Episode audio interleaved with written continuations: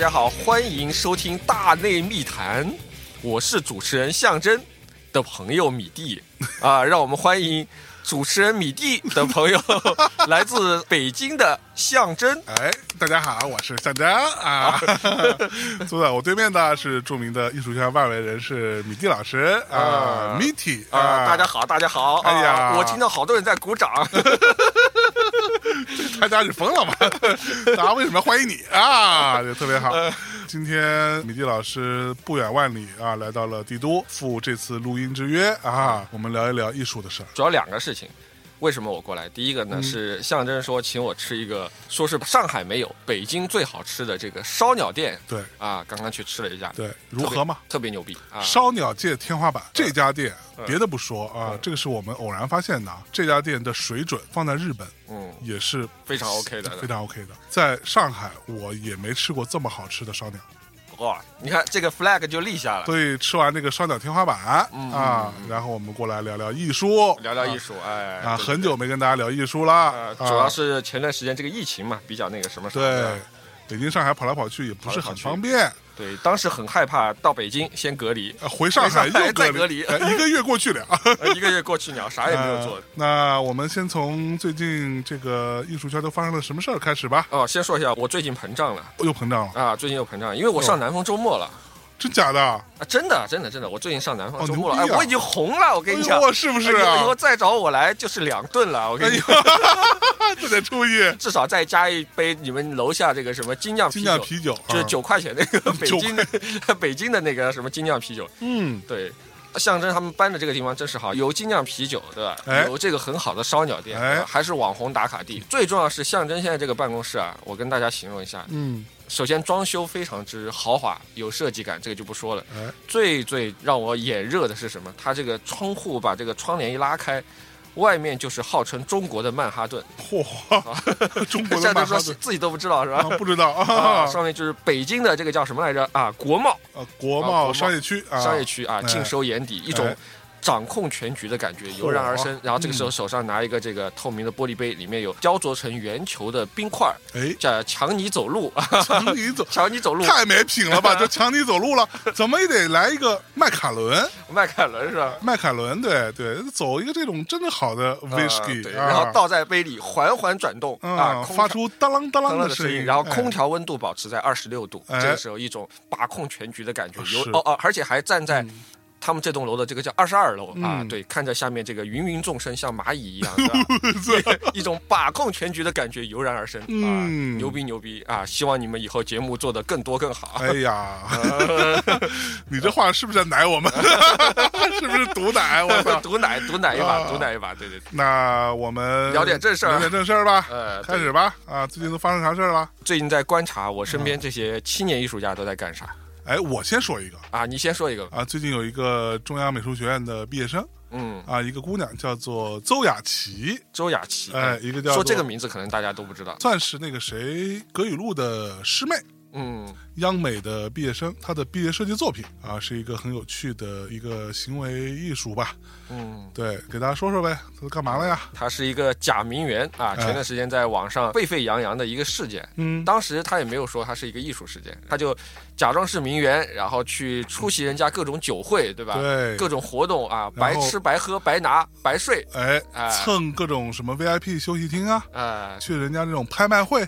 嗯，然后蹭人家的小点心。哎，之前我就讲过，拍卖会还有预展，大家一定要去，又可以看艺术作品，还能蹭小点心，还能有小点心，还有咖啡啊，还有小香槟，对吧？然后朋友圈发一发，哎呀，这次的这个展品跟去年这个球拍相比。确实在水平上嗯有所差别，哎呦呦呦，稍显遗憾，稍显遗憾。今年一千万以上的展品里，没有特别满意的。哎呀，哎，这个钱是看来今年是花不出去。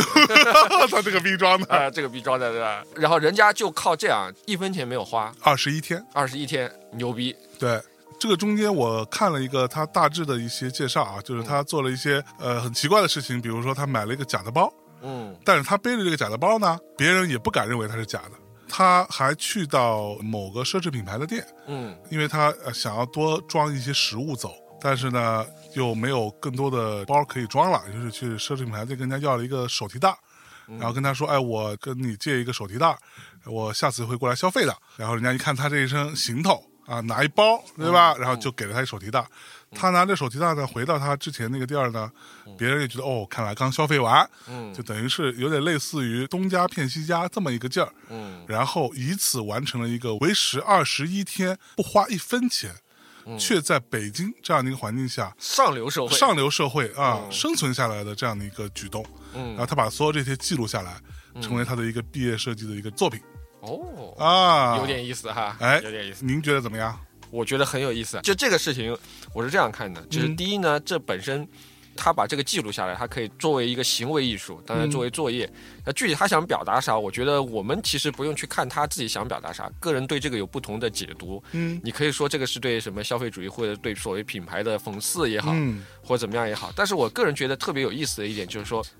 他事后的这个想象空间可以很大，就是你不只把它作为一个什么讽刺意味的一个呃行为艺术，你可以想一想，他把这个剧本可以卖出来给第七这种电影圈，他把做成剧集，是对吧？甚至做成综艺啊，对吧？挺有意思的。所以我觉得这个事情呢，其实像我们普通人来看这个的时候，倒不用去想太多，嗯，就这个事情好玩，你觉得有意思，真的好玩，它吸引了你的关注力，对，关注度，它的目的就达到了。哎，你想他在这个中间，他其实欺骗了所有的人，欺骗了品牌。对，但是这里我要说两点，这个姑娘，我觉得她为什么能够骗到这些品牌？第一，嗯，呃，我猜测她应该是长得还不错的，哎，应该是比较好看的，就气质应该是还可以的啊，一看应该是经常消费这样的东西的气质。第二个是她应该确实消费过或者比较熟悉这套体系的，要不你怎么去骗呢？对吧？你说这个可能从来没有消费过这样一些东西的一个姑娘，嗯，对吧？她走到一个 LV 店里面，她找人家要这个纸袋，她敢吗？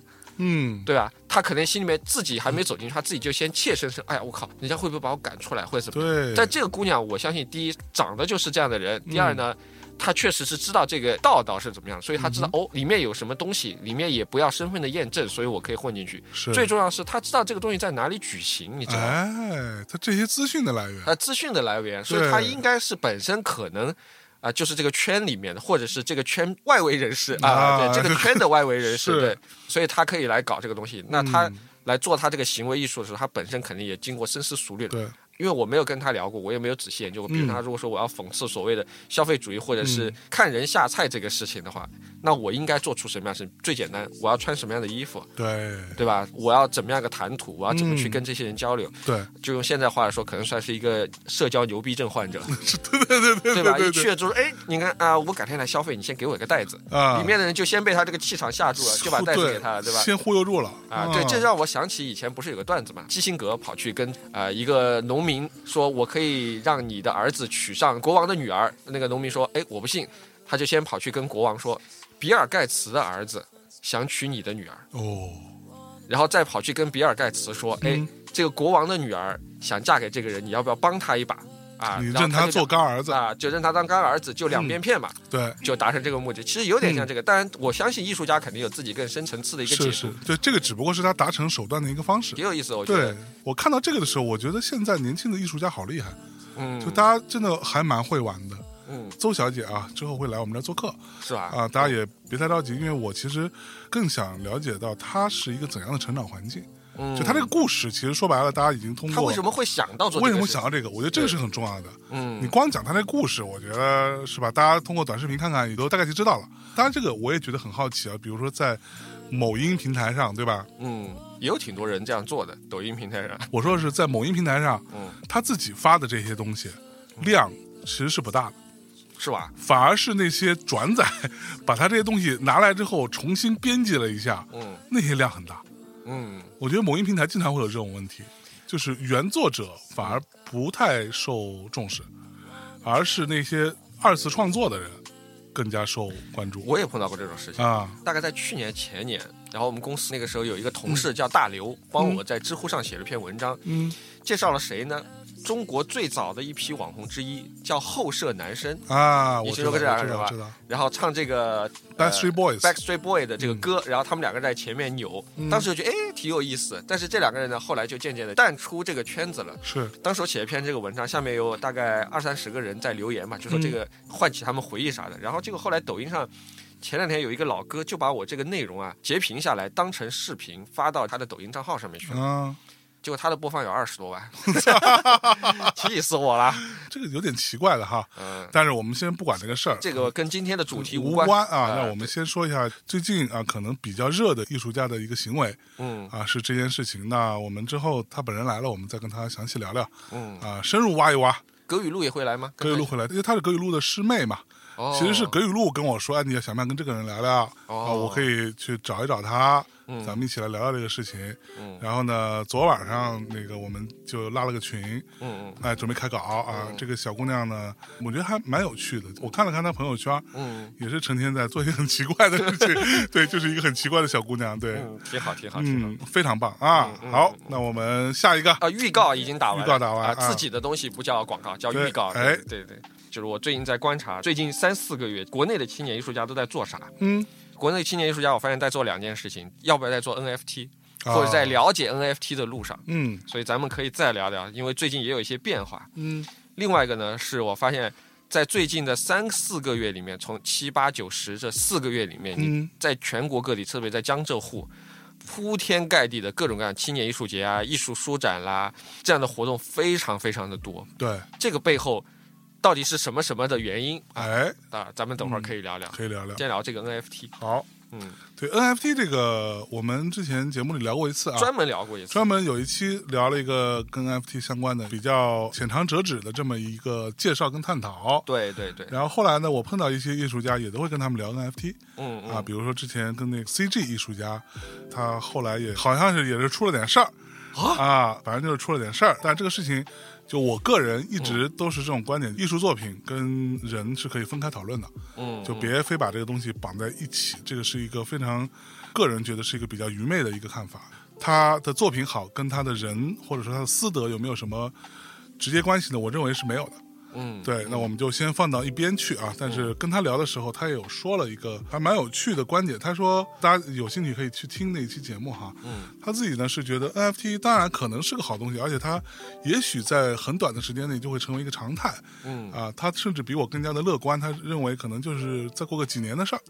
啊，但是呢，现在 NFT 很大的问题都是在做这种虚拟货币，嗯，啊，给货币去导流啊，或者说呃，一个类似于 inside job 吧，就这种监守自盗的这么一个行为。嗯，包括他自己也说，我们这些所谓的艺术家啊，尤其是他这种 CG 艺术家，其实已经沦为了矿机啊，人肉矿机。就是你画的什么其实不重要，其实不重要。你画一个东西，其实就是个载体，拿给这些人拿去炒。嗯，大概这个意思，对吧？是。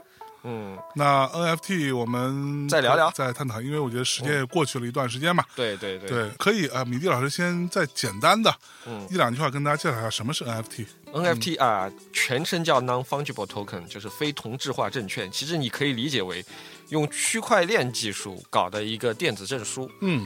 这个为什么加一个区块链呢？就是说，这个区块链这个证书呢，它是唯一性的，就是说它不可以复制。对。所以，如果它一旦跟这个虚拟的这个艺术品结合在一起，那么这个虚拟的艺术品，至少是这个编号下这个虚拟艺术品呢，它就是独一无二的，唯一的，它就是保真的。没错。对。然后，但是这里边有一个重点，就是 NFT 不是艺术品。啊，它是一个证书，它是一个证书，对吧？它不是艺术品本身。对，嗯，对。其实，呃，前段时间我看了一个报告啊，上面就在讲说，这个虚拟的这个 NFT 啊，有什么样的东西，它以 NFT 为一个载体。看了之后，第一名居然不是艺术品，哦，啊，第一名是叫 collectibles，就是收藏品。比如像像在美国特别流行的这个呃球星卡，球星卡啊，你猜猜猜，有大概百分之多少是这个 collectibles？百分之六十八点三，其实一大半都是 collectibles，那第二名才是艺术，艺术大概是多少？艺术是十八点九，嗯，就说其实艺术你连百分之二十都不到。然后第三名是 game，就电子游戏。电子游戏有什么 NFT 的？啊，电子游戏它里面也有，比如像呃皮肤。啊比如像它里面有游戏的道具啊，比如像你经常看到什么是兄弟就来砍我一刀，如果他加上这个 NFT 的话，你要买这个什么屠龙宝刀，嗯，你又怕是假的，那咋办呢？哎，就加个 NFT。啊，其实它我觉得反而可能应用会更广一些，因为用的人多嘛。对，这个其实跟那个 Collectors 也没什么本质差别。对，差不多，对不对？差不多。那艺术也就不到百分之二十。话又说回来，NFT 是在这个 collectible 或者在 art 或者是在刚才说 game 这些上面依附的一张证书，它本身并不是艺术品。嗯。但是艺术品呢，为什么大家会讨论它？因为在整个这个 NFT 里面，艺术品是单价最高的。像前段时间有个叫 Bipler 的一个老哥，这个老哥其实他不是一个单件的艺术品，他是坚持了大概五年还是几年，每天都画一幅画，是每天都画一幅画。他把这些所有在 Instagram 上面，然后他其实是一个动画。之前大家可能在今年年初看到有一个十几秒钟的一个短视频吧，其实就是一个机器人，然后长了一个。川普的一个头，对他经常玩这种东西。那有的时候是川普，有的时候是金将军啊，金将军，金将军，反正他把这些过去画所有的画集成在一张作品上面。对，然后他这个作品卖了七千万美金，嗯，这个就是可能应该算是目前为止 NFT 卖过最高的一个记录了。正是因为这样一个效应，所以大家一下子哦，NFT 艺术品，NFT 艺术品，就忽略了其实首先 NFT 自己是一个。相对比较小众的东西，对 NFT 有多小众？嗯，这个我也看了那个报告，很有意思。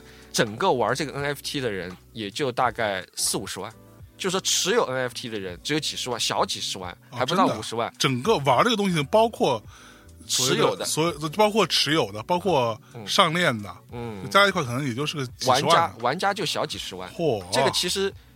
全球范围内，全球范围内，就是说我们经常是说啊，比特币，我们以前觉得比特币可能算是一个相对比较小众的，但是比特币现在在网上的玩家据说有将近一个亿，嗯，我们已经觉得比特币算是比较小众了。那你一个连比特币百分之一都不到的一个东西，那 NFT 能应该可以说它算是一个比相对比较小众的一个玩意儿，对对对，对吧？嗯，所以这个是第一个，就说啊，刚才介绍 NFT，它是一个相对来说。跟数字货币结合，但是又跟这个实物或者虚拟物品结合的一个证书是，然后它是一个相对来说比较小众的一个玩意儿啊啊，其实没有那么多人在参与。就是你看到网上为什么大家都觉得哦，这个 NFT 的声响很大，是因为有人在后面来推波助澜，对，而且大家都有一种看热闹性。哇，一件一个艺术品或者一个艺术家他出名最好的方法是什么？就是突然有一天放了个大卫星，对，以前大家没听说过米蒂，突然有一天嘉德拍卖。保利拍卖拍出一件米蒂的作品，卖了一个亿美金。我靠！大家说牛逼牛逼牛逼，快去研究一下。是这个不是米蒂吹牛，就算有人说米蒂吹牛，但是大家都会去研究，说米蒂之前画过啥画？对，他是哪里来的？凭什么是他？这个是最好的一个宣传手段。嗯，对，而且这个时候其实前段时间不是国内有一个啊孙某，不是买了一个这个啊 NFT 的一个头像嘛？啊，开始还大家说，你看我好像花了一千二百还是一千四百万？好像是传说中的孙大圣是吧？然后后来就有好事之徒就说，哎，我来看看你这个头像，因为它上面会有记录的，对，是谁铸造的？是，啊，然后中间是交易，一看，哎，原来是他自己的交易所铸造的啊，原来是他自己铸造的，左手卖给右手，对，只用给很低的这个交易费就可以了，就是一个 gas fee 嘛，对啊，那其实这个中间这个价格有意义吗？象征把自己的杯子左手卖给右手，卖了一个亿，那这个杯子就真的值一个亿吗？嗯，这个是两回事情。对，其实现在 NFT 大量的充斥这样的一些新闻，对的，让人家觉得说这里边就有很多猫腻，其实也包括刚刚我们说的那个 Bipler 那个。嗯，对，对，它也是背后是有一个币在支撑的嘛。是的，其实说白了就是你可以理解为为了让这个币更有知名度、更有流行可能性，嗯，然后来做了这样一个巨大的交易。但这个背后，这个币是什么币来着？NFT 背后有好多种币可以去交易，所以它其实有两个角度。以前我推荐大家去玩是我说艺术家你可以去玩一下，尝试一下，特别是现在越来越多的艺术家，像 CG 艺术家。你说这个东西简直就是天然的嘛，或者你本身就是用数码版来创作艺术啊，你可以来这样搞。但是如果你是投资人的话，嗯，我觉得可能目前来说不是一个特别好的。是，像这里有个统计，就说 NFT 现在日交易额的峰值为三点五亿美金，嗯，然后现在最近三十日之内，它的最近的平均交易额大概在两千万到三千万美金之间。哇，两千万到三千万美金。每天这个交易额给大家一个概念啊，比如像微博的美股，新浪微博在美国上市，它每天的交易大概是在啊一亿七千万，嗯，啊这个比大概是它的五倍还多，五倍到六倍，嗯，啊新东方啊。啊也在美国也算小盘股了啊六千八百万美金每天交易，也比它多，也比它多。啊阿里巴巴一天是。啊，三十五亿美金的交易额，哇！对，所以说这个 NFT 的交易量其实跟中国在美国上市的这些股票相比，它的交易量也是相对来说比较小的。是，最有意思的是，就说我觉得 NFT 是一个典型的声量很大，但是真正玩家很少的，而且它的这个目前的交易结构其实很危险。为什么这么说呢？两点，第一点是它的价值取决于两个，第一个是你 NFT 本身你挂的这个。价值，另外一个是它挂钩的这些数字货币的价值，嗯，有两个东西是不确定的，但风险不代表不好。我们以前学金融都说，风险叫不确定性。对，不确定性代表你有可能大亏，有可能有可能大赚。对，这个是第一个。第二个是这个中间庄家操盘有多明显？百分之零点一的人拥有了其中百分之三十四的 NFT，哦，百分之三十四的这个价值的这个 NFT，人家要玩死你不是分分钟的事情。对，你再新进去都是韭菜。都是韭菜，就是人家基本上控盘了，对，控盘他基本上接近一半了，那你怎么玩呢？对吧？是，所以我觉得这个就是目前 NFT 的一些现状吧。但是还是有很多艺术家现在冲进去在玩，就是大牌的这些艺术家。嗯，我最近在关注的就是啊，上次我也跟你聊过，就是那个英国目前来说最有名的。露了脸的当代艺术家达米安·赫斯特嘛，对，没露脸的嘛就 Banksy 嘛。达米安·赫斯特嘛，之前做了什么？呃，用福尔马林泡了个鲨鱼嘛，就他老哥搞的。对，是，他也搞了一个。他在大概七八月份的时候，他也搞了一个 NFT。他这个做法就明显很当代艺术家。他怎么说？他说：“其实我也不知道你们这个 NFT 到底靠不靠谱，对吧？而我怎么办呢？我就画一万幅画，每一幅画都很小，然后每一幅画上面呢内容都差不多，但是不完全一样，都是每一张都独一无二。我画很多波点。”很多很多颜色点，嗯，然后呢，我在八九月份的时候呢，他就通过一个 NFT 的公司在网上直接发售，我发售一万份跟这些一万张画对应的这个 NFT，每一张大概两千美金吧，两千美金还是两千欧元啊？但是这个不重要，因为我没有抢到。然后呢，大家都是在抢的是吧？啊，肯定都要去抢嘛。你想，如果两千美金买一张他的原作，其实还是很划得来的，是是是，而且不是版画，是原作。这个时候他就说，他说这个你只要抢到之后，你在两年以内，你都可以拿 NFT 来换我的实物。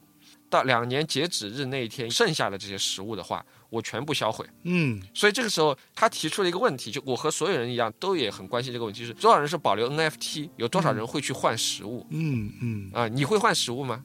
我会啊。你想要食物还是 NFT？你我想要食物。啊，这个就是普通人的想法。哎，但是我在抖音上面我就发了这个，我把这个做成一个小视频，我发出来之后，就有很多买 NFT 的人在下面留言。嗯，然后我就发现大家的这个思维是不一样。就比如像象征，你有一张达米安·赫斯特的画，你可能第一想法是，哎，我拿了这个画，把它装裱出来，我挂在醒目的地方，有朋友来装逼啊，装逼啊！哎，英国最牛当代艺术家，对吧？牛逼，原作，原作，对吧？你有吗？你没有，对吧？还能讲讲故事，我这是抢到，还 NFT 什么互换。但是买 NFT 这些人不一样，他说，第一。这个艺术品你要保存起来，嗯，很麻烦，嗯。第二，这个 NFT 这个东西呢，你还要把它展示出来，还要去装裱，也很麻烦。然后我第一次在想，第一次感觉到，我说为什么？把一个艺术品展示出来，这难道不是这个东西作为实物的一个优势吗？对啊，为什么今天变成它的劣势了？是，真的这帮人啊，就像刚才那个你说做 CG 艺术那个艺术家说的一样，就是说，其实真正这些投资这些的人啊，他其实并不关心你画的是个啥，嗯，你其实他们最关心的就是这个东西能不能涨啊？那这个东西能不能涨，取决于有没有人炒它，以及这个艺术家有没有名气。是，上一次我们做这个节目的时候，其实我是心里面在想说，这个东西。涨不涨其实是取决于这个艺术家有没有名气。嗯，但是后来村上隆就给了我一耳光。村上隆也算有名艺术家吧？当然啊，他发行的东西哎就不好卖，价格就不涨。后来他没有卖掉，他就收回了吧。哦，哎，所以这个事情我觉得，村上隆也发了 NFT，也发了 NFT，但是他是用那种叫巴比特，就是一格一格的那种，嗯啊，来发行他的那个太阳花嘛，好像发行了一百个还是三百个，但是没卖完，价格也不好。哎，他就说我不发行了。啊，耍赖！我不发行了。嗯，啊，对，我不卖了，等到好的时候再拿出来卖。怎么着吧？所以他为什么会不好卖呢？搞不懂啊。嗯，搞不懂啊。我们后来我们在开玩笑，就说那些卖的好的艺术家都是背后有炒作的。他就以为真的卖的好，哎，结果他一冲出去，哎，没有人根本就不是这样。因为你想想看，百分之三十四都在百分之零点一的人手里面。刚才我们说这个整个玩家的市场大概也就三十万到五十万之间。我算五十万好了，百分之零点千分之一，也就只有几千个人呀。对，是几百个人。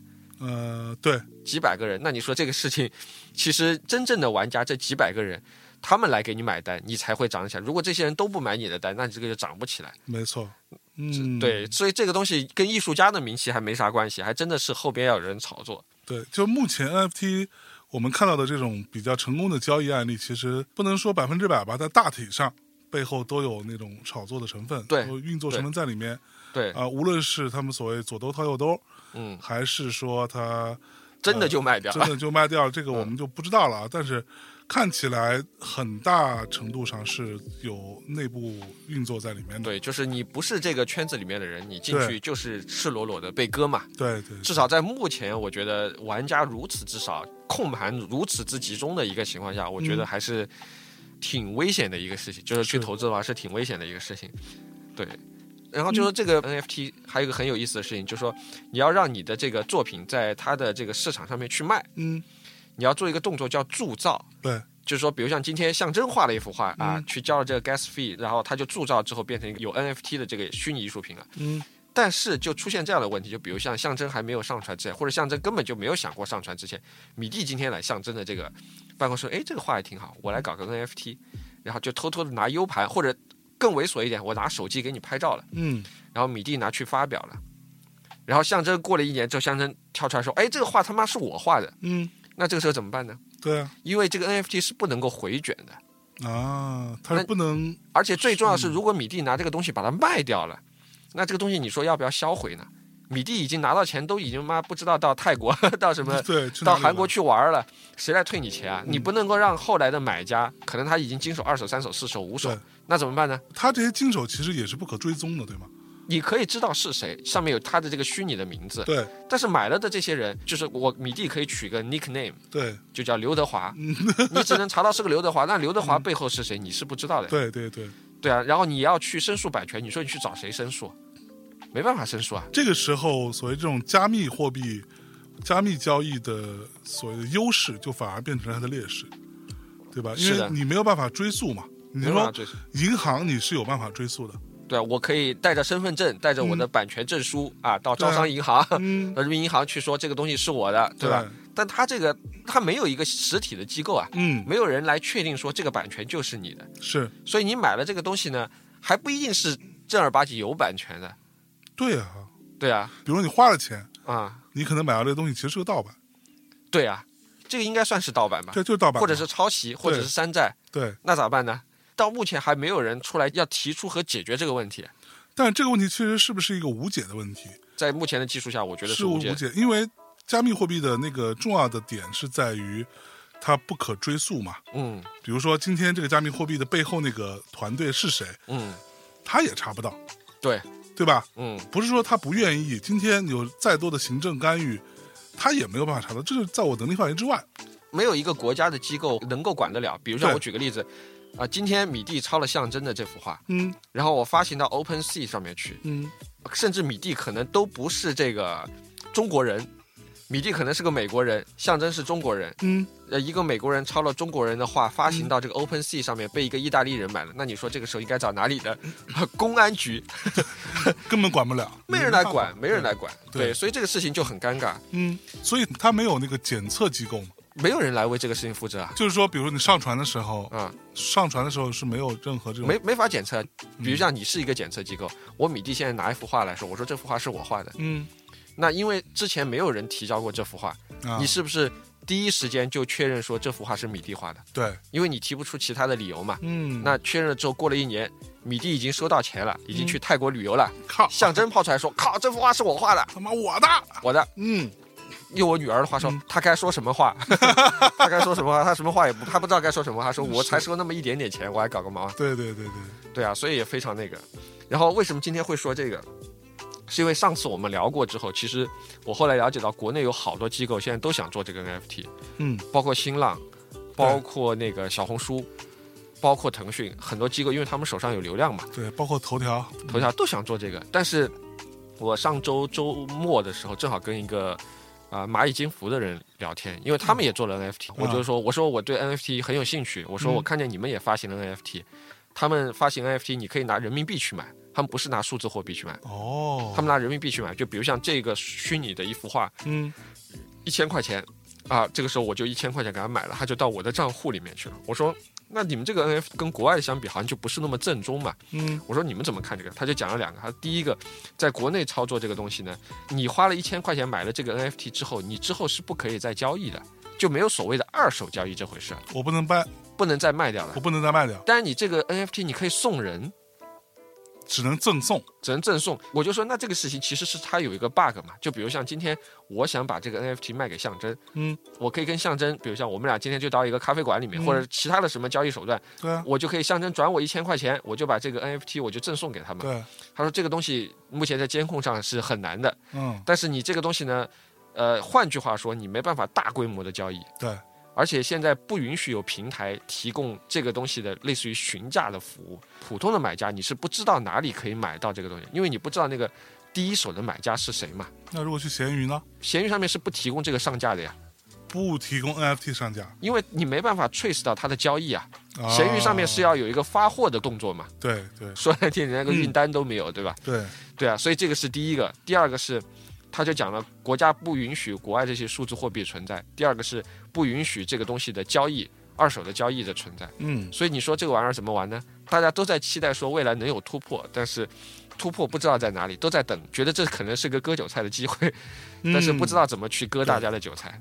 这么理解是不是说国家是在一定程度上保护了这些韭菜们？我觉得是这样，就是说，一方面呢，就是限制你们去玩这个，对，因为我们中国现在没有自己的这个类似于什么比特币之类的这种玩意儿嘛，基本上都是老外在玩，而且最重要是国家也看得很透。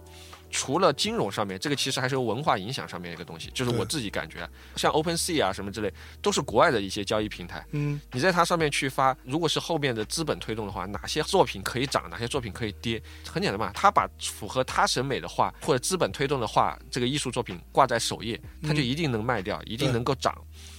就是所谓的流量的优势嘛。他就可以推一些作品和打压一些作品。对，他来告诉你什么是好的审美。那很简单，以后万一我们有类似于以前苏联和美国之间这种文化战争的时候，他就告诉你，你中国的这些东西都是垃圾，对，美国这些东西都是最好的。这个就是音乐圈一直以来苦流量久矣嘛。嗯，就是举个例子哈，就是你说呃，今天可能很多听音乐的朋友都觉得说啊，没关系啊，反正对吧，我总能找到自己喜欢听的东西，OK，没问题。或者说啊，我就是喜欢听谁谁谁，这个前提是你已经知道那个谁谁谁了。有更多的人，你连名字都不知道，名字都不知道。好，那今天你打开，你通过什么来获取音乐资讯呢？嗯，现在已经没有这些所谓权威的，或者说基本上已经没有这种音乐媒体存在了。是，那你只能通过这种流媒体网站啊啊，或者网易云，对，网易云或者什么 Q 音 whatever 啊，就是所有其实都一样。嗯，那他在首页上推什么，你原则上只能看到什么。是的。然后，比如今天米蒂是个特别有才华的年轻人。他出了一张唱片，特别厉害，但你连位置都没有，你被埋没在那种浩如烟海的歌单当中，连搜索都没有。你搜的也知道一个目标吧？有个人说米蒂很好听，我得搜一下吧。嗯，你都不知道的时候，就是被埋没在里面了。而这些流量其实就是变成最后他想推谁，谁就牛逼，谁谁就牛逼。嗯，因为他掌握了一个入口，是的，对吧？一个最重要的信息的那个入口，嗯、而。新的年轻人，新的音乐人就很难出来了，啊，所以这会出现什么冷门歌手孙燕姿？对对对，就会有这种情况，就是因为对于流量来说，对于这种平台来说，我甚至每个位置都有它的流量价值的，对吧？嗯，我明码标价，我肯定要推一些，嗯，要么就是给了钱的，对对吧？要么就是这个东西我放上去，它确实能够带来足够多的点击量，是。那你这些新人哪有出头之日？你没有可能出头了。对，你又出不了钱，我就推你，别人一看了也不一定会点，是，但你的机会就没有了。我宁愿去推一些要不出钱，要不然就是这个转化率会很高的老的。老的明星，我推个刘德华吧也好呀，行不行嘛？对不对？或者我推一些小鲜肉，对啊，对那小鲜肉的粉丝又很疯狂，嗯，对吧？一来狂点，狂点，狂买，狂买，然后刷各种小号过来点，嗯，然后就感觉好像我的流量很值钱，嗯，对吧？不就最后变成这样的？那其实这就是一个非常可怕的一个头部效应，是的，对吧？以前我们在刚有互联网的时候，那个时候亚马逊推了一个概念叫做长尾理论嘛。对，就有了互联网之后，你就能够找到以前可能根本想不到的一些很冷门的东西。但是我觉得过了十年之后，这个长尾理论似乎在某些领域已经过时了。长尾理论在音乐圈永远都是不成立的。我很早之前就说过一件事情，这个是官方的数据，在没有 Spotify 什么之前，世界上最大的音乐服务商是谁？是 iTunes。对吧？嗯，苹果的 iTunes，iTunes 这个数据显示，长尾理论在音乐圈完全不成立，就是因为这个它的庞大的曲库当中后百分之六十，嗯，排名后百分之六十的这些歌，基本没人听是吧？不是基本，它一年两年下来，它的点击，嗯，就永远是零，是永远不会有人听的，嗯，所以长尾理论在音乐这个行业本来就是不成立的。对，而且都不是音乐。我说实话，就是在所有这种文化消费产品当中，它的前提是它有足够多的单品数。像音乐，比如说你说呃，苹果也好，Spotify 也好，他们可能都是那种八九千万首，甚至上亿首的这种曲库。嗯，在这种数量级的前提下，长尾理论就是不成立的。它跟电影可能还有略微不一样。嗯，但其实你今天真的去 IMDB 啊这种网站，也有大量的电影是没有人看过的，没有评分的。嗯，对，这个数量跟歌比起来，因为做一首歌的成本毕竟还是低嘛。嗯，跟歌比起来，那还是差很远。是音乐这块就更加明显。就长尾理论是早就可能十来年前，我记得我们那个时候在唱片公司的体系上就知道这个事情是被证明是错误的。强者更强，对，强者恒强啊，很强，嗯，对，而且弱者永远没有出头之日。嗯，所以你说啊，如果世界啊如果 NFT 全部都是国外的这个交易市场的话，对，那人家打击你太容易了。对，很简单，他都不用打击你，永远不让你上首页，对，你就玩完了。嗯。对吧？那还有什么好玩的呢？没错，没错。其实就告诉大家，国外的艺术品就能卖很高。你看到了国际市场上，中国的艺术品就他妈看的人都没有。对，就像当初这个讲个闲话，当初在八十年代末的时候，据说美国是怎么瓦解这个苏联的这个文艺界的？很简单嘛，凡是按照美国的这个审美、西方的这个审美画画的这艺术家，邀请你去欧洲办展，嗯，出钱请你办展，给你颁奖，不符合他们审美的，哎，对不起，我就不邀请你。对。啊，这个时候大家怎么办呢？所有画画的人，绝大部分人就朝着西方的这个审美去学，因为大家都想他妈免费有人请你去欧洲玩，Why not？对，然后你在那边办了展，你又回来可以吹牛逼。所谓的跟国际接轨的艺术家就会越来越牛逼，嗯，不跟国际接轨的艺术家，所谓本土的艺术家就渐渐的就不行了啊，就没有人再问津了。那他就通过这个就打击了苏联的这个艺术市场，不叫艺术市场，艺术圈嘛。对。那以后中国的这个 NFT 其实也是一样的，他打击你太容易了，你中国没有一个自己的这个交易市场，那肯定是不行的。所以现在这个 NFT，我觉得就是国家看得很清楚，也想搞。虚拟艺术品以后肯定会成为一个很重要的一个市场，因为太多的人现在在数码上面作画了。对。但是呢，你说他如果这个交易起来呢，他们自己也没想好怎么去交易，要不要数字货币？嗯，对吧？没有数字货币，光凭人民币，感觉又变成几年前那个文交所那种纸黄金。嗯哼。以前文交所其实也是做的一样的事情嘛，就是把这些实物的艺术品，都不是虚拟实物的艺术品，变成份额制，比如像一百幅画变成。一万个股票，然后你们可以去买这个份额，买好份额之后每天有涨跌，但它为什么会有涨跌呢？嗯，对吧？有些人赚钱了就不说了，更多的人亏钱了，对，被割了韭菜，那可很可怕。因为投资这个市场的绝大部分是喜欢 喜欢艺术和文玩的这帮中老年人。那天我我讲这个故事的时候，有人还说啊，他说对你说的是对的，他说我们公司对面的一个艺术交易平台直接被这些。老头们就移平了，为什么？因为他们亏钱了，亏得很严重嘛。是，老头就来平了，就 直接老头老太就直接来门口静坐嘛。啊，门口静坐嘛，就说你骗钱嘛，那怎么办呢？其实国家现在态度也是模糊不清，就想做这个，但是具体怎么做，可能觉得这个不是那么着急，但是一定是想做。然后很多的这个平台呢，也觉得自己有流量，想在这个地方先布局。嗯，现在目前就这个样子。话说回来，就是我觉得如果想要去做一个交易者，或者把它作为一个投资。目前来说还没有特别明朗的一个东西，因为很多的国内这些交易平台，我觉得现在都没有 meaningful 的流量。是，你想在全世界都才几十万人做交易，轮到中国，我估计可能也就几百个人顶天了。是，你几百个人一个市场，你现在有啥好？搞什么嘛？你东西都卖不掉，你搞毛啊，对吧？还不如。等一等吧，我觉得没有那么着急。嗯，现在到底在国外交易还是在国内交易？交易谁都还没有搞清楚。现在冲进去，我觉得作为投资不是一个特别明智的一个选择。但是你作为艺术家，现在可以去试试，万一哪天被人看上呢？哪怕是被人当做一个工具人，那你至少也能挣到钱。我身边的 NFT 的真正挣到钱的，挣到钱的其实也挺难说的，我觉得。一般来说，比如像我认识的好几个已经进了 NFT 艺术，他平常画一幅画，他卖他也要几千上万块钱。是你一个 NFT 七百块钱给他买了，他好像也分不了多少钱。是，对啊，所以对他来说其实是时间上的浪费。但是如果你确实创作比较，你画卖的不好，但创作能力呢目前比较旺盛，可以试一下，我觉得。嗯嗯嗯。但是现在作为投资，确实啊，劝大家。观望观望观望观望啊！现在你买了也不一定能卖掉啊！对，不要瞎买，不要瞎买。那天瞎跟风。在微博上还做了一个投票，我说你买 NFT 干嘛？接近百分之五十人说买 NFT 就是为了这个投资赚钱。我说啊，这个事情，大家都想的好啊，大家都想赚钱的时候，那赚的钱是从哪里来的？对，大家都想割别人的韭菜，然后没有人当那个韭菜，这可怎么办？这可怎么办？对吧？你拿在手上尴尬，而且这个跟股票也不太一样，股票。你跌成屎一样，你股票好歹能卖掉，就是因为它的交易量足够大。NFT 有些艺术家你买了之后，就是刚才你说的嘛，百分之六十后面的这帮人，对，他就卖不掉，卖不掉。这个时候你怎么说呢？我以前给你讲过一个理论，就是艺术市场，艺术市场大家都觉得艺术品值得投资，是为什么？嗯，因为两件事情。第一件事情是，你看见艺术品，永远新闻都告诉你是涨的，对，没有人告诉你艺术品是跌的，是为什么？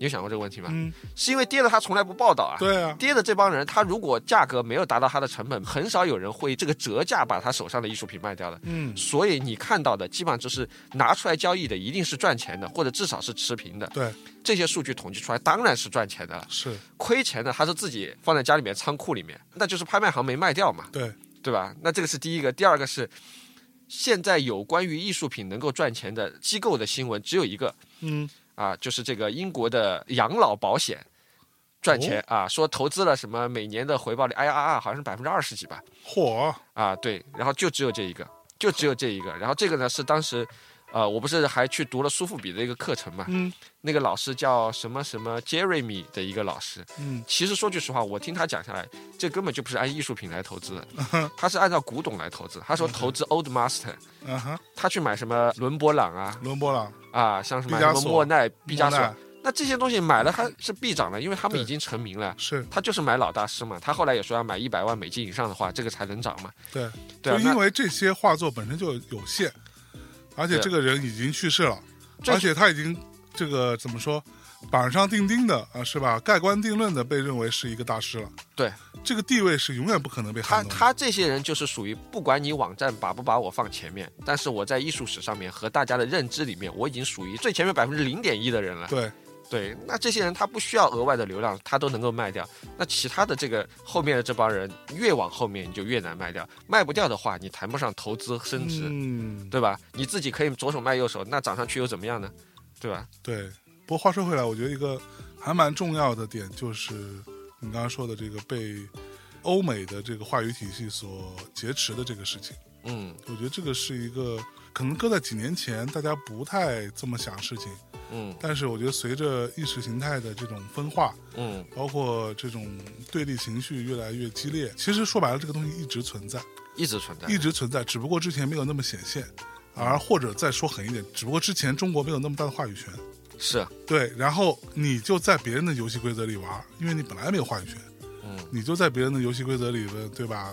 搞弄一弄，搞一搞，然后你中国又不是没有画家在国际上成名了，对吧？但是成名的画家是要按照人家的语境，是那样的一个标准，就像村上龙那个时候说的那句话嘛，说整个世界的艺术的最核心的规则，是由西方建立的嘛，对。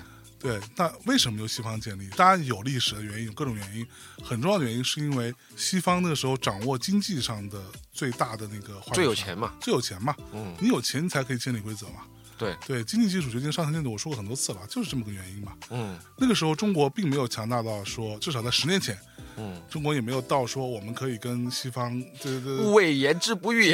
对对对对吧？其实你是。并没有这个可能性的，而现在你慢慢起来了，嗯，又加上新冠疫情，嗯，西方受到的重创吧，比中国要大嘛，对，大很多，其实。大很多，对，所以导致这个是一个巨大的一个翻身机会，嗯，所以才会出现这样的一个情况，对对，而这个情况将继续会持续下去，这就是不同的意识形态、不同的价值观，嗯的冲突，对，这种所谓的文化冲突是永远存在的。嗯，最重要的事情反而是我们的年轻艺术家们，嗯，或者说我们现在在从事艺术行业的这一波人，包括米蒂老师这样的人，就是要怎么样在这个节骨眼上去重振或者说重新整理中国的艺术的整个的话语权，或者说这个语境，对，把这个东西梳理清楚，嗯，对，这是一个巨大的机会，也是一个挑战，也是一个挑战了。五倍当自勉。啊，背当自 给自己背上一个好重的 包袱。对，这个反正弄不好就是米蒂的事儿啊，弄好了跟米蒂也没啥 没啥关系。对对。但是现在你看，我觉得也是这样一个中国现在目前来说，你真正看在国内，我不知道算不算渗透了。你看在国内现在卖的好的，四十岁以下的所谓青年艺术家，你一看他就知道，哎，这个人是学欧美的谁谁谁。对，基本上都是这样。然后。这些可能是我们自己的原因、市场的原因，或者是各种各样的原因。大家吹捧的，或者是叫推崇的，基本上就是这一波人。是你很少能够看到有自己的风格的一些艺术家出现。然后现在更多的都是吹这一种的，所谓的跟国际接轨嘛。对，其实音乐圈也一直是这样嘛。嗯，跟国际接轨很重要，但是不一定要接那么深嘛。对，音乐圈一直以来，大家其实你说以这种个性而著称的什么摇滚音乐、独立音乐，嗯，那你就是在学人家呀。嗯，因为整个这个语言体系就是人家建立的。嗯，你就是学人家所有这么多年来的东西，然后尽可能的学得像。嗯，对，大张伟说那句话一点都没错，这就是模仿秀嘛。嗯，其实说白了一点都没错。大张伟也是个妙人，他 说的对啊，你就是在学人家，然后我怎么学，他是怎么编曲，甚至要很多人就是啊，我恨不得玩英式摇滚就得把自己弄成一个英国人。嗯，但是这不是你的东西啊。我为什么很多时候就是包括我们有很多听众，有的时候会说啊，你们做音乐盘点为什么没有中国的音乐？因为不配啊。嗯。简单说，我把话放在这儿，因为不配啊，不是说没有好的，嗯，太少了，嗯，因为你没有自己的语言，而我听的东西够多，我为什么要听一个模仿的东西呢？你一听你就知道，我知道他是从哪来的。啊，他是模仿 Beatles，这个是模仿这个 Queen 的，对啊，我那我我干嘛非得把你拿出来盘点？我觉得我我又不聋了，嗯，对吧？你东西做的不够，但这个东西一定是在发展，这个我也保持一定的信心的，嗯，尤其是年轻人，他。并不是像以前那几代音乐人一样，就我只是听过啊一些东西，我就觉得这个牛逼，我去模仿了。嗯，而现在很多新的年轻人其实是在，我是有一点融会贯通的感觉。但是我说的绝对，中国音乐的出路绝对不是国风。嗯，对，现在的国风有一个算一个。嗯，都是。哔哔哔哔对对对，真的，嗯，绝对不是国风。嗯，现在的国风就是它跟音乐没有关系。就这个，这个我不懂，这个就太糟糕了。然后，但是我相信会有新的东西出来。嗯，而且我们现在慢慢能看到一些苗头。嗯嗯，对你学是学，怎么用是你的事情。嗯，而这个就是需要一代一代的音乐人，嗯，音乐行业的所有人。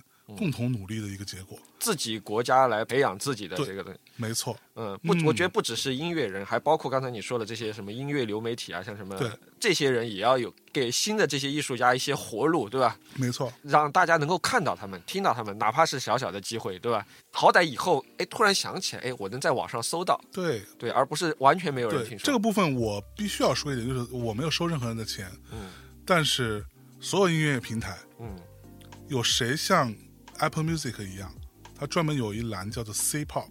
C Pop 是什么？你知道有 J Pop？嗯，知道，就是日本流行，对吧？有 K Pop，嗯，韩国流行，有 C Pop，哦，就是中国流行。哦，它是在 Worldwide 就是世界范围内，它是由中国这边的团队在发起的一个东西。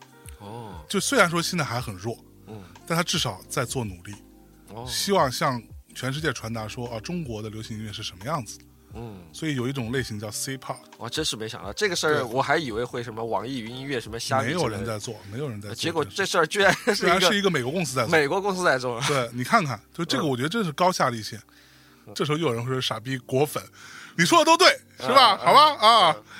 来，我们拉回来，拉回来拉回来，我们这个扯得稍微有点远啊啊，稍微有点远。刚才在讲 NFT，然后突然讲到这个音乐市场的这个，其实也差球不多，对吧？差球不多，对对对。那个音乐圈也逐渐有人开始在弄这个 NFT 嘛。音乐本身加密技术相对比较成熟了，嗯嗯，所以我估计他用 NFT 的短期内也不会特别多。是。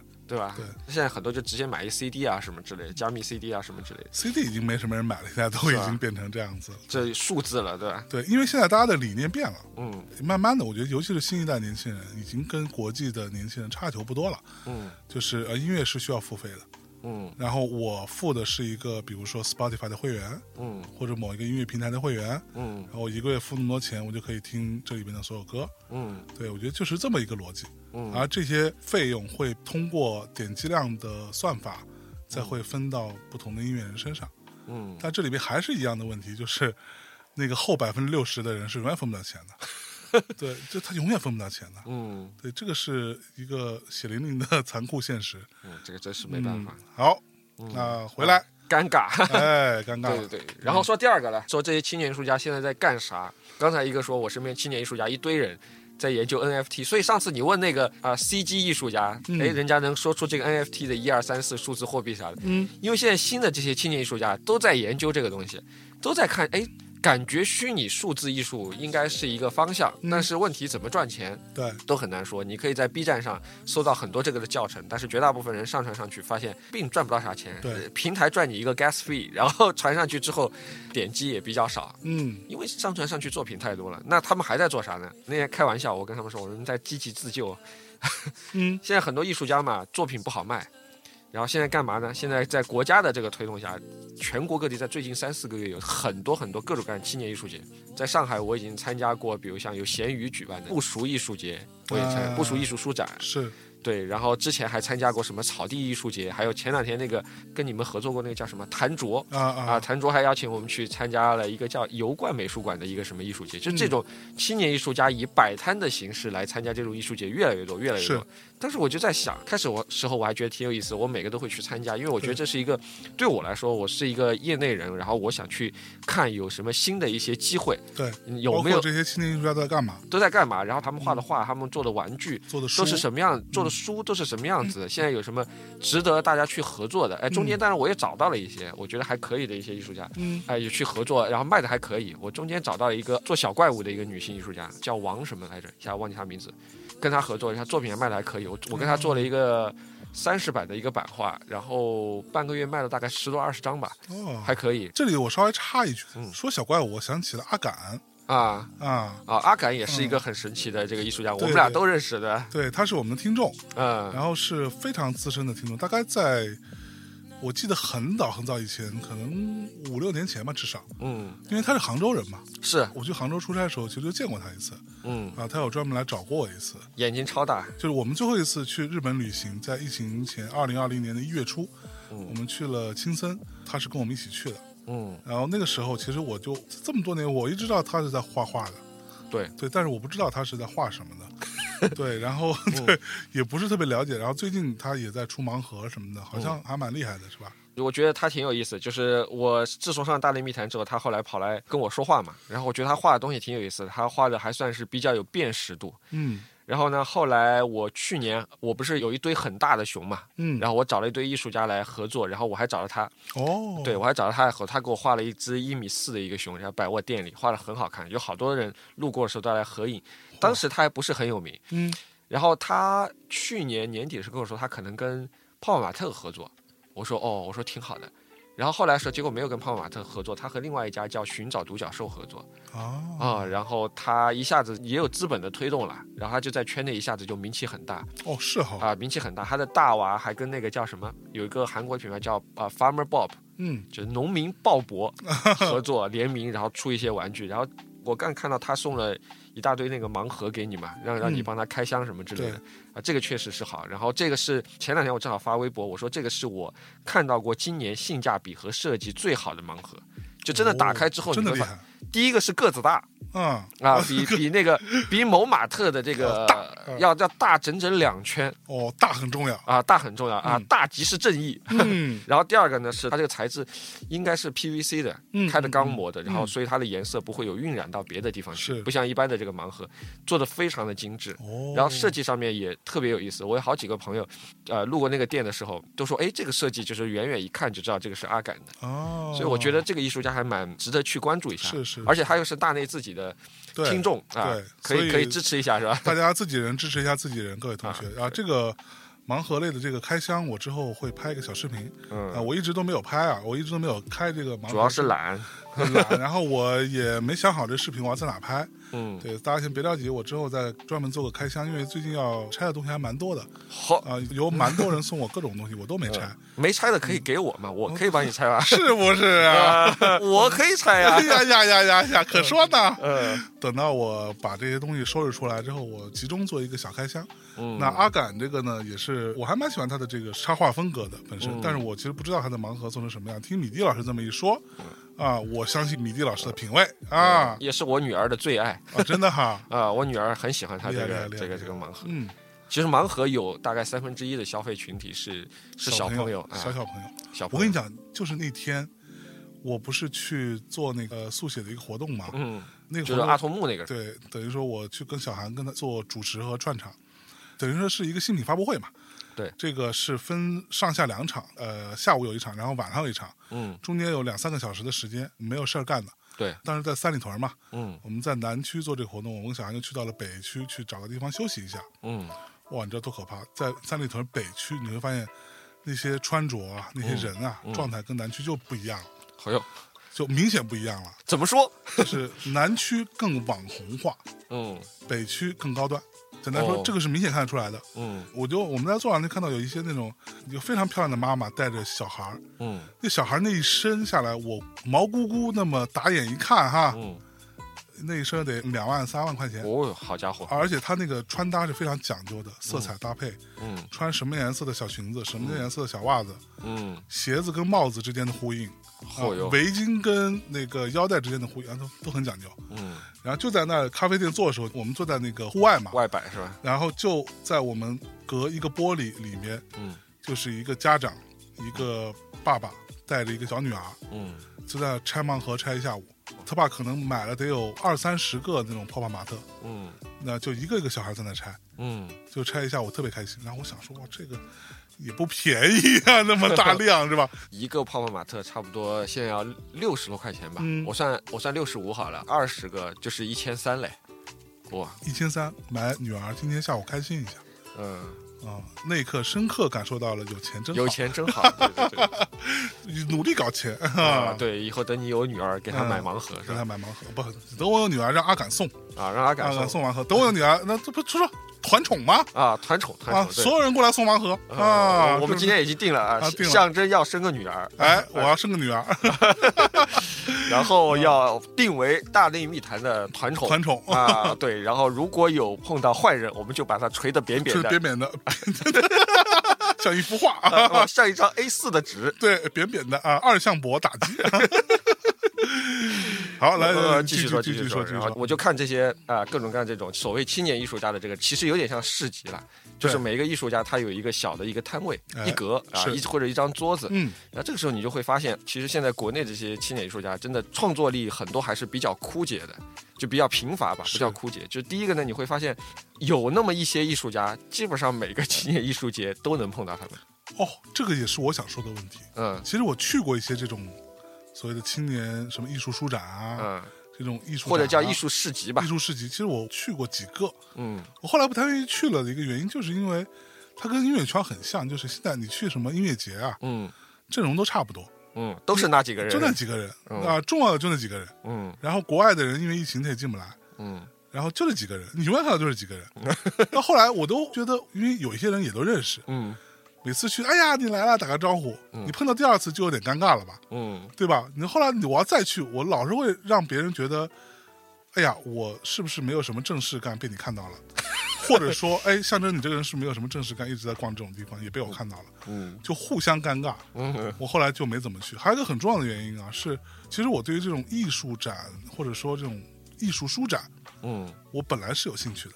嗯，因为我很喜欢设计啊，什么这种东西。艺术展有很多书都做的很奇怪嘛。嗯，但是说实话，我到今天为止，它的一般来说啊，我不是说所有大面积上看来，这种所谓的奇形怪状的书、奇形怪状的材质、不同的装订，嗯，和这种折叠方式吧，对，对我来说都已经大同小异了。嗯，没有那么吸引我。而这些书大体上它的内容也没有多好。嗯，它的形式感是它很重要的一部分嘛。嗯，我买回来也我也不会真的读。嗯，我就是翻一翻，嗯，而这个翻一翻的这个快感已经很快就被磨灭了，嗯，所以这是我对于艺术书展的一个很大的一个个人的质疑吧，嗯，我不知道你怎么看，就我跟你不太一样，我可能我对书不是很感兴趣，嗯，我比较感对妞感兴趣。啊，没有没有没有，我关于妞今天跟那个叫什么第七已经讨论过了，就是在我这个阶段，可能我对妞也不是很感兴趣，我操，对，然后来看这种展，可能我更多的我来看，哎，有没有有意思的艺术家。有意思的艺术家，比如像他的作品或者他的产品，我把这两个分开来。嗯，作品是你画画画的好，产品是你要把你的作品作为一个商品推向市场的时候，你是怎么样一个呈现方式？哎，哎，我之前在闲鱼做的那个叫好奇柜还是什么柜的那个展上面，我看到有个艺术家是专门做僵尸的。哦，哎，专门做那种大概十五公分高的那种僵尸的。是 Q 版的吗？不是 Q 版的，就是很写实的这种僵尸。呃，清朝的那种僵尸的，他还有专门给这些僵尸做的这个棺材。头上贴了这个符的，然后他们还有自己的一个庙啊，做的很阴森恐怖，哎，但是还挺酷的，哎，这种这个我好想要。等会儿我把那个图片发给你，这个我就觉得，哎，我说这个作为一个产品，其实这个作为一个潮玩或作为一个产品，这个就非常的丰满。我就想认识这样的艺术家。但是其实你看了很多的艺术展之后，你会发现，第一是经常看到几个熟悉的面孔，然后这些人感觉其实也不做创作，他就完全他又没有成熟到说有品牌去签他。对，所以他就只有自己不停的做产品，不停的去卖。但是你会发现他的产品可能第一次你看到觉得很有意思，但是之后他没有后来了，他就不停的重复他之前的这个作品。啊，然后没有创新了之后，这个艺术家其实再往后其实就没啥意思了，就会有一点一招鲜的意思，就一招鲜了，他后面的创作力就枯竭了。这个是第一个，第二个是你会发现很多的艺术家其实都长得差不多，嗯，就是他们的作品都长得差不多。然后第三个是你会发现绝大部分的艺术家。就说他没有创作力，他也没有想好，他今天来，他只是想到我今天来参加一个这个活动，我要变得有名。对。但是呢，他没有想清楚我到底要给大家看什么。嗯嗯。成熟一点的是说，哎，我有个作品给大家呈现，大家可以买。嗯。有一些人甚至就说我没有想清楚我来干嘛，他也很尴尬，我也很尴尬。那就像你做书的或者做玩具的、做画画的，很多人也都是这样，他就搭出来一个东西，我自己觉得很酷，但是我没有想清楚我要传达一个什么东西。嗯嗯嗯。所以这个时候你就会发现，青年艺术家可能在学校里面他不会接受这样的教育，但是出来之后他可能也确实没有人来告诉他说你到底该干啥。对。所以这个时候你在看这个展的时候，就会越来越觉得你也不知道他要干嘛，他也不知道你要干嘛。前段时间我去那个就是谭卓那个展，我看了一个女的一个艺术家，她做了一个什么项目？我跟你讲，很搞笑。她就说，她说疫情期间大家都不能够出去旅游，不能出国旅游，啊，她说我提供一个项目，一个人收好像二十块钱还是三十块钱，我帮你拍照，你在一个绿幕面前拍照，我把你 P 到这个在国外旅游的这个风景里面去。比如像我就选了一个，把我 P 到这个一个在马赛旅游，我骑在一个狮子上面去。当时我觉得还挺有意思，后来我发出来，很多人觉得很好玩。事后你在想，第一是这个其实根本不成，只能叫一个搞笑，它不成其为一个作品。是。你说这个东西你能做，我能做，大家都能做，对吧？它没有一个说独特性的东西。第二个是，而且我相信这个东西一定不是很赚钱，对，没有那么多人来参加。但是你这个东西做完了，对你这个艺术家有任何哪怕一点点的帮助吗？没有任何。我现在不记得这个艺术家是啥，我也不觉得他值得我去深入的去关注。是，他来参加这个活动的意义何在？就是很多艺术家他没有想清楚他自己要干什么，作品嘛也卖得掉的作品后续无力。然后很多艺术家，你看他的作品，要不然就也不叫抄袭吧，叫致敬，嗯，要不然就是他完全没有灵感。更多的艺术家是茫然，就说我觉得我就是懵的，我好玩就完事儿了，但是我不知道我要去向何方。对，就是这个时候你就会在想，其实说实话，我觉得好玩都已经很难得了，甚至很多艺术家，我觉得他们自己也不认为这个东西好玩。嗯，对，这是一个我从很多我自己观察啊，嗯，我觉得其实就是茫然。嗯，我觉得现在青年艺术家很多比较好的是说，我知道自己没有方向，我去努力找方向，嗯，对吧？努力找方向，可能先努努力找到自己是谁，嗯，然后甚至更多的都我都不知道我要去找方向，更何谈方向在哪里？是的，对，是这样的。就比如说你刚刚说的那个东西，多少年前就有人干过了，一个老外的，是一个博主啊，他是在推特还是在什么上面？嗯，他做了一件事情，就是他其实都没出门，但是他伪装。自己在国外旅游，在国外旅游，嗯，然后他然后好像四十多天吧，嗯，花了四十多天时间，然后就先去这儿，后去那儿，他用了各种办法，就是通过网络 P 图，嗯，包括他去找那些机票啊，总有人拍这些机票，嗯，然后他把这些东西拿下来改吧改吧，变成就感觉他自己又拿张机票，然后又这那的，就所有东西他全用一个所谓说谎的方式，嗯，给你呈现出来，然后到最后，嗯，他回来了。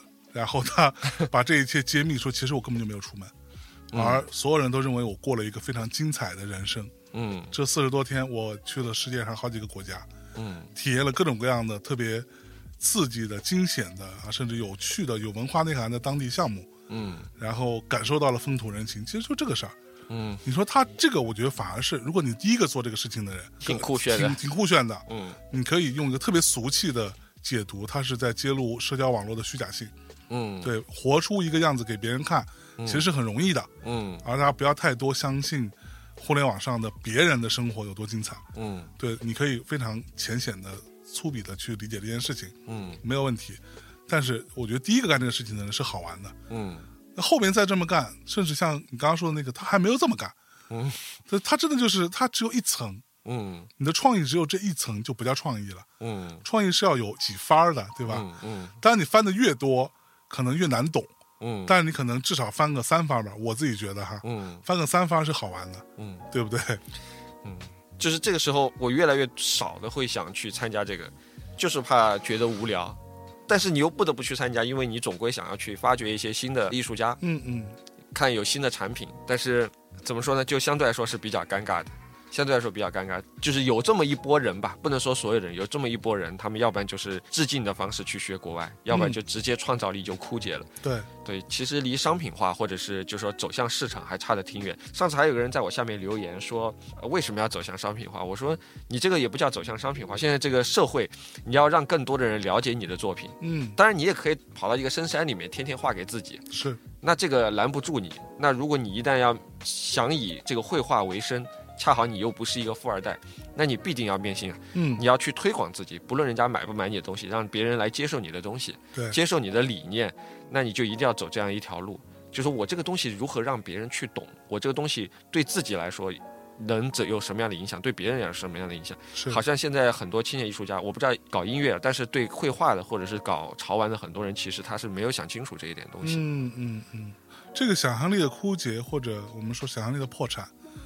是一种还蛮普遍的现象，但是我想说的一点是，我最近也在跟一个朋友在辩论这件事情啊，然后我们也聊到说，哎，为什么中国的这些艺术家或者音乐人或者什么这种做内容创作的啊，就感觉好像想象力不够丰富。嗯，那个朋友当然会比较，在我看来有点老生常谈的说，那就是我们的教育的问题，那是因为我们的教育导致大家都是应试教育。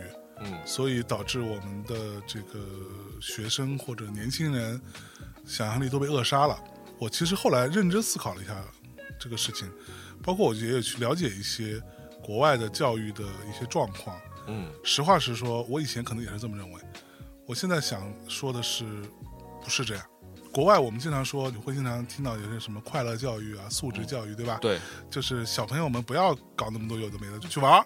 嗯，甚至你在影视剧里看到的很多也是这样的，但那是国外的穷人，嗯，那是国外的平民，嗯，国外的有钱人，就是他的阶级分化是很严重的。对，有钱人的孩子可不是这样的，人家是要去补课的，对，人家是要补课的。嗯，你上一个私立的学校，跟你上一个公立的学校，那就是天壤之别。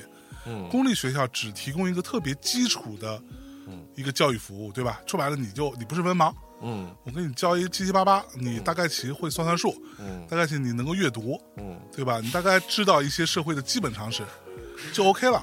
我突然想起来刚才你说的那个什么天花板所在的学校是稍微努力一点，就就上不了了，就就不会上这个学校。你稍微读过几天书，你就上不了这个学校了。对对对，其实就是国外有很多教育就是这样子，而你看到的很多就是像我们之前说的。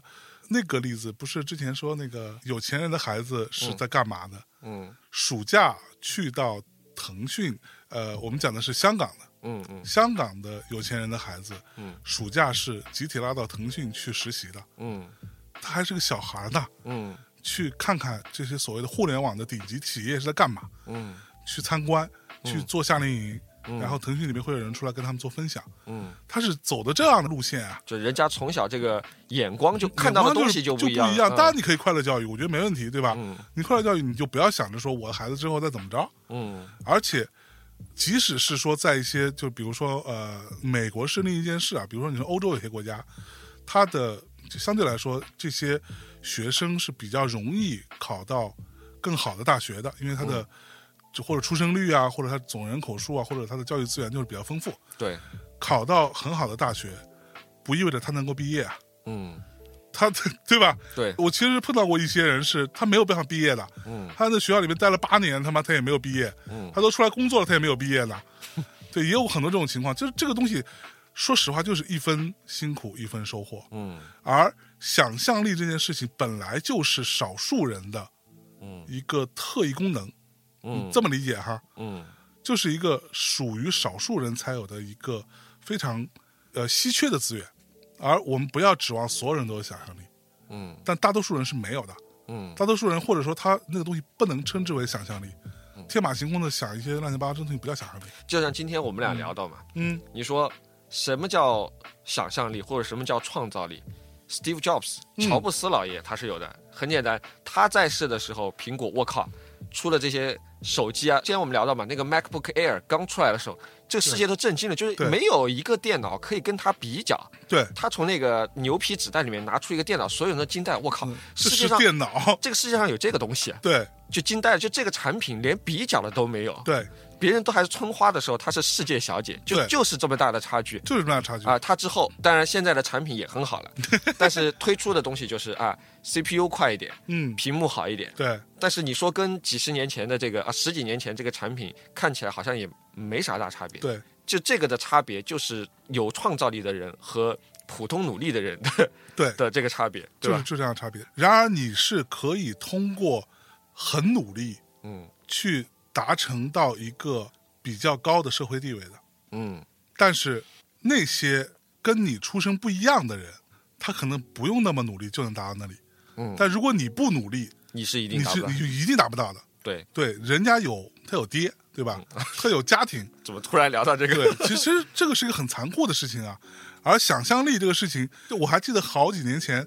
哪来着？说要做一个什么产业园区，什么这那要吸纳什么各种全国的人才。哦，我知道，要有一千个，要培养出一千个乔布斯。哦，一千个乔布斯。对，是大概有类似这个说法。这就是痴人说梦，就是乔布斯这种就是不世出的天才，他有无数的缺点。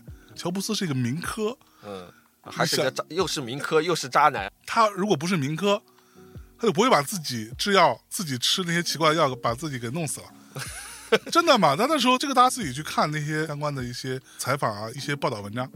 他也是个民科，他有很多的缺点，但是他就这个部分特别厉害。嗯，他想到了一些奇怪的事情，这些事情他还能落实。嗯，而且他是切中了人类共通的一些，他在既有的人类的共识的基础上做了创新。嗯，这个是了不起的。嗯，你今天拿出来一个长得像榴莲一样的。笔记本电脑这个不牛逼，嗯，因为它不是你的共识，嗯，对吧？想象力是从这儿来的，嗯。嗯，所以我的意思是说，第一，想象力也不是一个随便就有的东西，嗯，而把想象力和创意跟现实跟常识结合到一起做得很好的，这就是很厉害的不世出的人，嗯，今天苹果有没有钱？超级有钱，超级有钱。嗯，你说他就不能再去找一个这样的人出来吗？嗯，不是说不找，是找不到。嗯，这个不是花钱能解决的。对，没错。嗯，所以我们也不要奢求说中国的这些艺术家们他们有多少的想象力跟创造力，中国这些拍电影的人，中国这些做音乐的人，他们有多么大的创造力跟想象力。其实这个东西，你就要等到那个不世出的天才出现。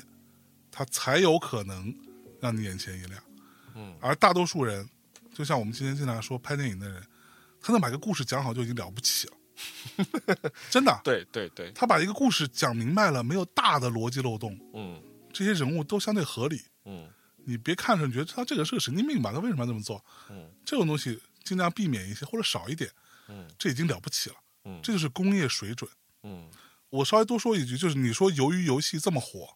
嗯，鱿鱼游戏火了之后，一堆人出来叫说啊，这东西啊，这就是在抄什么什么，对吧？日本的那个什么爱丽丝什么什么？呃不是，呃，其实最重要的抄大逃杀不用说了嘛，嗯，这种大逃杀模式就不用说了。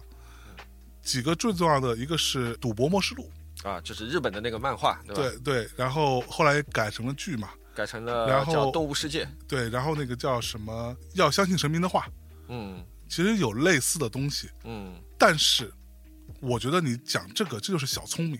嗯，他有没有抄这些东西？他的创意从哪来？甚至有些创意是一样的。嗯，那些游戏机制设置是一样的。我觉得我游游戏最牛逼的一点是什么？是它的工业水准。嗯，日本有这么多创意，为什么《赌博默示录》要听神明的话这些剧没有那么红？嗯，你说你他在中国是一样的，在我看来，嗯，都是你正常渠道看不到的东西。对。啊，你中国，你告诉我谁家里面有 Netflix，对吧？那除非你有一些别的科学上网、科学手段，对吧？嗯。而且你还得有这个账号，嗯。你一般的电视盒子也装不了这东西，嗯。你还得有一个别的东西，反正要不花钱，要不自己捣鼓，自己捣鼓不容易。就它是有个很高的门槛的吧？对，就对于一般人来说啊，嗯，你都看不到，为什么由于游戏能那么红？嗯，甚至成为一个现象级的东西。嗯，这在我看来，这是它的工业水准，它每一环都很强。嗯，他的故事其实有很多问题的，但是他强在他的整个韩国这个影视制作的水准，这个工业体系很强。嗯，我们应该看清楚这一点。他所有的服化道，嗯，拍摄、脚本，对，镜头、节奏感、配乐。这些音效、人物的表演，他其实没有短板的，对，没有明显短，他没有明显短板的，所以它整个呈现出来让你觉得就很好。为什么有时候老老觉得日本那个东西就是喜欢的挺喜欢，但是为什么它就没有那么流行？因为它它有很多短板，嗯，它的影视水准没有那么强，嗯，而中国这部分就更弱一些，嗯，对。当然，中国现在有一些影视剧确实也做的不错哈，嗯，但是我要说的就是。我们更应该看到的是人家的整体工业水准。嗯，人家今天随便拍一个剧，我就可以找到一个很牛逼的摄影师。嗯，我觉得他合适，他就真的合适。我今天找一个很牛逼的道具。嗯，啊，这个道具团队的真的合适。嗯，中国在做这些事情的时候，很多时候还是我得碰运气。嗯，我得不停的调，我得想各种辙。我找一个道具组，道具组做的东西就是不满意，我得帮他一起弄。嗯，你的作为一个导演，作为一个主创团队，你所有精力都用在帮别人补他的短板上。嗯，最后你一个人的精力是有限的嘛，就崩溃了，就崩溃了嘛。最后你肯定做不出特别好的东西来。嗯，为什么我们看日本有很多，你知道，就他特别中二。嗯，对，他的过于中二了。这个中二的整个情节流动太深色了。对他那个东西其实就是他的，不是他创意不够，是他工业化水准不够。嗯，他没有更好的编剧跟摄制团队，把它变得不那么中二，把它变得更普世一点。嗯，由于游戏做到是这一点。嗯，对，这是我想说的一个很重要的。那个我们应该看到的牛逼的那个点，而不是他的这个剧情有多么了不起，什么设置有多么刺激也没有，还好。其实话说回来，如果中国的年轻艺术家的话，想要出头，我觉得单打独斗确实也不行。嗯嗯，我觉得还是你要有一个相对比较专业的一个团队，无论是你的产品的构思、你的发展、你的产品的制作、发行、宣传，其实都是这个现在已经不是一个人就把这些全搞定的时候。是。没错，嗯，但是呢，中国人有一个问题，就是大家比较喜欢各自为政，自己赚钱自己花嘛。对对对对对，但我相信他会慢慢的变好转的，嗯，因为我觉得这是大势所趋。对，慢慢这么下去之后，就会变成啊，我跟别人合作，嗯，我跟不同的人合作，我可能会得到更多的回报的时候，嗯，那这个东西一旦走通了一个两个，嗯，组队忽悠。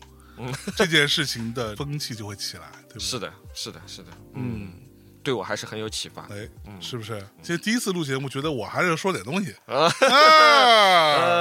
因为为什么呢？因为刚吃的都好的。北京这个烧鸟天花板，哎，吃完开心。啊，吃完开心，软壳螃蟹真好吃，软壳螃蟹真牛逼，棒棒哒，棒棒的，嗯，来可以来吃吃。那我们这个话题就先告一段落啊，今天说的稍微有点多啊，不好意思大家。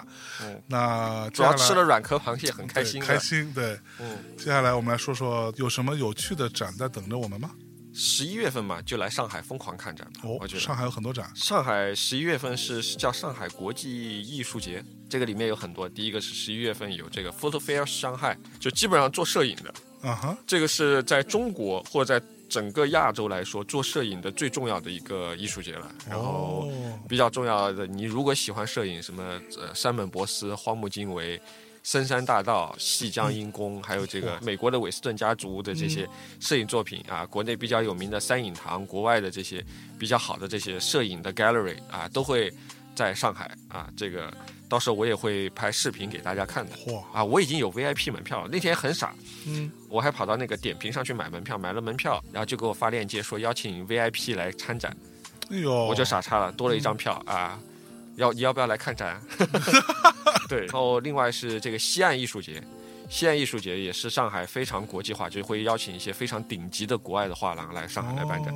前两天那个叫什么张铁林还说中国的这个博物馆和中国的美术馆里面没有国外的，我我说这个是他看展太少。对，这个中国经常邀请北京、上海经常邀请国外的这些大艺术家来中国办展。今年上半年什么康定斯基这些不都来了？安迪沃霍，安迪沃霍尔嘛，安迪沃霍就是十一月份也会在。上海的 UCCA 开展，他他们还邀请我过去帮他们拍那个嘛。对，其实说实话，安迪沃霍这个展，我是当时 UCCA 邀请我去的嘛。嗯，其实真的蛮厉害的。说实话，我在国外看过那么多，是吧？安迪沃霍的各种各样的东西，这个算是很全的。安迪沃霍这个展对于我个人来说没有那么激动，因为里边有一些比较重要的作品我都看过。嗯，但是这么全的我没看过。嗯，它里面其实展品非常丰富，它好像有四百多件吧。嚯，这里边还包含了安迪沃霍当时拍照用的那些宝丽来相机。哦，呃，他拍那些视频作品，嗯，那种影像作品用的那个小摄像机都有。好家伙，很多有一些他的手稿。嗯，还蛮厉害的一个展，就是比较全。对，我觉得是，就是中国不是没有好展，你可以把国外的展引进过来，像有 UCCA 这样机构，它是可以做这件事情的。对，成本是不低的，但是但是真的你把它弄过来做这样一个展，对于中国的观展人来说，对于中国的艺术爱好者来说，这个你花不了多少钱吧？估计就一百多块钱。一百多块钱你就可以看四百多件作品，开玩笑对吧？啊，一件作品才。两毛五，对啊，而且那个氛围真的很厉害，里面有很多很巨大的作品，嗯，非常值得一看。就中国，我觉得现在随着在这个部分的一些投入吧，嗯，还有相关行业的一些工作人员的一些努力，我觉得是会有越来越多的好的作品的展览出现的。反正十一月份就来上海疯狂看展，嗯，对，欢迎欢迎。好吧，那今天就今儿就这样吧。啊，跟米蒂老师又聊了聊艺术的事儿啊。米蒂老师之后我们还是这个再稍微紧密一点。好的，好的。啊，那个跟大家见面稍微紧密一点啊。好的，好的，好的。不要成天沉迷在自己的小视频的世界里。啊，好不好？好家伙，啊，大家可以关注我的抖音。哎，抖音叫什么？啊，也许我是米蒂啊。哎，对对对对对，大家可以看，可能有惊喜哦。啊，有的时候不小心的会点赞一些小姐姐跳舞。啊，我从来没有啊，没有。这个那个是我小号干的事情，大号一般不会点赞小姐姐。啊，对，好嘞，好好好，我们俩跟大家说再见，拜拜，拜拜。